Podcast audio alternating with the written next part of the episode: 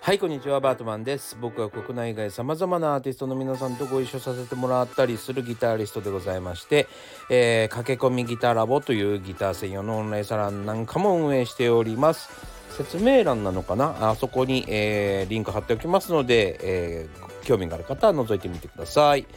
えー、今日はですね、えー、スムースエースさんという国内最高峰のコーラスグループの皆さんとですね4世要は4人4人の声対ですね6弦で VS でバチバチにやり合ってきたんで もうバチバチですバチバチ。えー、みたいな感じでやり合ってきたんでですもうヘトヘトなんですが、えー、今度の9月23日シャッターチャンスというイベントでですね空中カメラという、えー、バンドと、えー、そのスムースエースさんが対バン僕はスムースエースさんのサポートとしてですねえー、ギター1本で4世に立ち向かってこようと思ってます。はい、えー、楽しみにしててください。とはいえですね国内最高峰のコーラス、えー、まあ歌う歌うま4人組なんでね、えー、素晴らしい歌声です。まあ楽しいですね演奏しててね。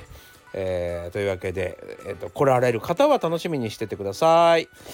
えー、というわけでですね今日は、えー、うん無駄に数字を追いかけるなって話をしたいと思います。えー、その前にですねえー、昨日ですね、えっと、YouTube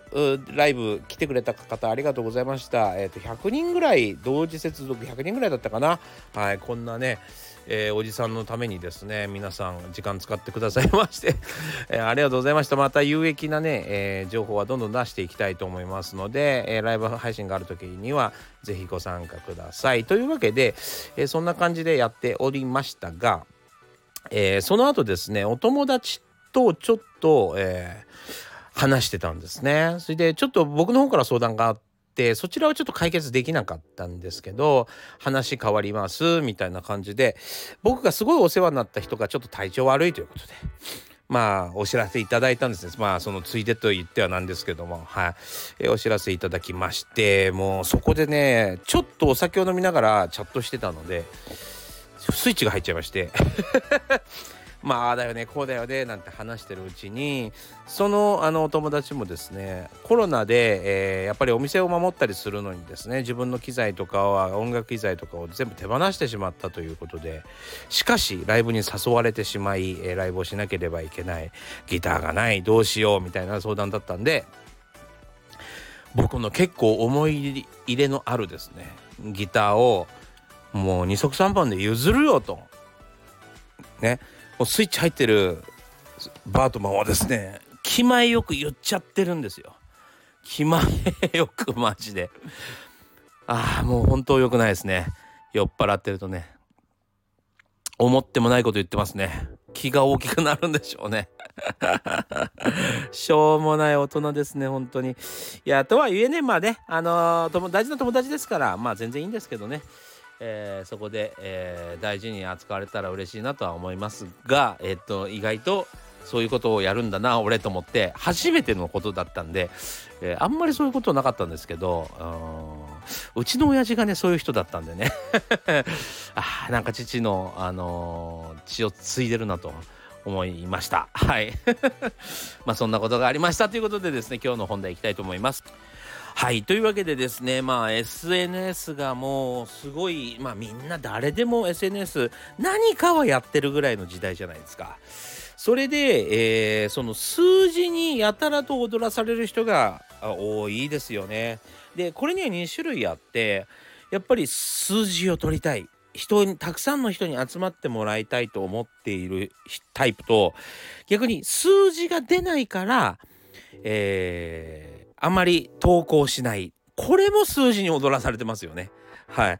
でここ結構僕大事だと思うんですけど数字が多い少ないは関係ないと思うんですよ。全然関係ないんです。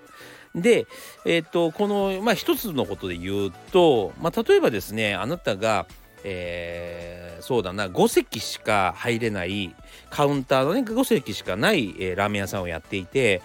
えーと、常時もう5席が埋まっていると、まあ、並びまではしないけど大体埋まってる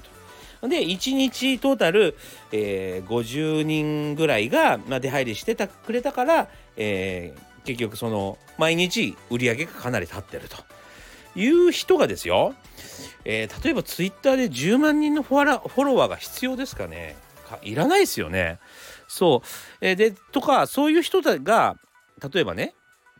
えー、そうだな200人ぐらいしかいないからえ毎日更新するのめんどくさいみたいに思ってもですねちょうど常連さんぐらい 常連のあの200人が期待して聞いてたりするわけですよ。でも、えー、っと喋る方とか、えー、動画を撮る方は200人しかいないからやる気が起きないって言ってしまったら残念だと思いません？ね、その人たちは楽しみにしてるんですよ。という感じでですねその人がやってることのサイズ感によって数字っていうのは適正な数字っていうのがあるってことですね。適正というのはどういう意味かというとその例えば5人しか入らないお店をやってるのに10万人フォロワーつけてしまって毎日、えー、結構な数が並ぶなんで5席しかやらないの？もっと店を大きくしたらいいじゃんみたいな感じで、えー、そうすると今度は従業員まで増やさなきゃいけないですよね。えー、そんなことやると、えー、人を雇ったことない人は破綻してしまったりすることもあるじゃないですか。えー、というわけでですねなんかあの必要のない数字かもしれないってことはかなりあるんですよ。そうなのにやたらとみんな数字を追いかけますよね 追いかけない方がいいですよ自分には必要な数字っていうのがあります例えばまあミュージシャンとか、えー、とアーティストだったらもちろん、えー、何10万20万って売れてくれてもいいでしょうね。はい、でも、えー、それはそれでですね今度キープしなきゃいけない要はたくさんのスタッフを雇うわけですから、えー、自分の好きな、えー、歌いたい歌だけを歌ってりゃいいっていう感じじゃなくなったりするかもしれませんよ。そうやっぱり、えーと、1万人にほうん、愛される曲よりかはですね100万人に愛される曲を歌わなければいけなくなってあんまり自分の、本質本意とはですね違う歌を歌わなければならなくなることもあると思います。はい、なのでそのここがね厄介なんだけどやっぱりその数字でマウント取ってくる人っていうのがいるんですよ。あの人3万人ぐらいいるもんね。あの人10万人ぐらいいるもんねとか。えー、とかアドバイスしてこういうこういう数字が取れることをやらなければいけないんだよって言っちゃう人とかもいるかもしれない。でもそういう人に限って自分の、えー、作品や、えー、ビジネスプランとかがなくてただ数字を取りのつ、ただ数字の取り方を俺は知っていると。ね、俺は分かっている人間なんだということがえー、何こう披露したくて言ってるだけとかもやっぱあるんですよね。こういう人に乗せられてしまうとついつい、えー、乗せなんていうのかなよからぬ方に行ってしまいます。そうだから例えば極端な話本当は、えー、何？自分のお店の常連客を集めたいだけだったのにえー、メントスコーラをやってしまい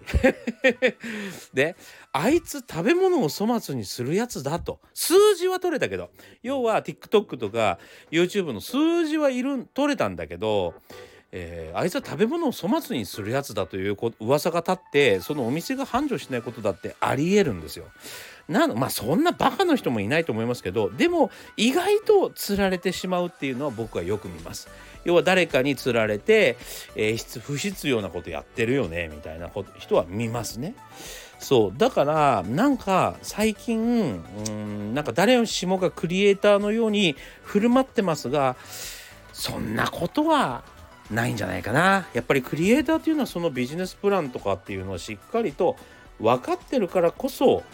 だと思うんですよね。そこが見抜けないでただ受けるからってやってるのをクリエイターとは呼ばないような気がしますけども まあねちょっと厳しいあのちょっと耳の痛い話ですが、まあ、そんなわけでですねまああの他人の、えー、意見や、えー、何でしょうねおすすめなんかはなんかうかつに耳に入れず自分が思ってること自分がやってることをあのしっかりと、えー、世の中に広めるように自分の気持ちをしっかりと大事に持って、えー、やることが SNS の僕はいい使い方なんじゃないかなと思います。はい。というわけでですね、えー、数字、無駄な数字は取らなくていいというね、えー、タイトルが違ったような気がしますけども、えー、そんなお話でございました。え、ご視聴ありがとうございました。えまた次回お会いしましょう。それでは。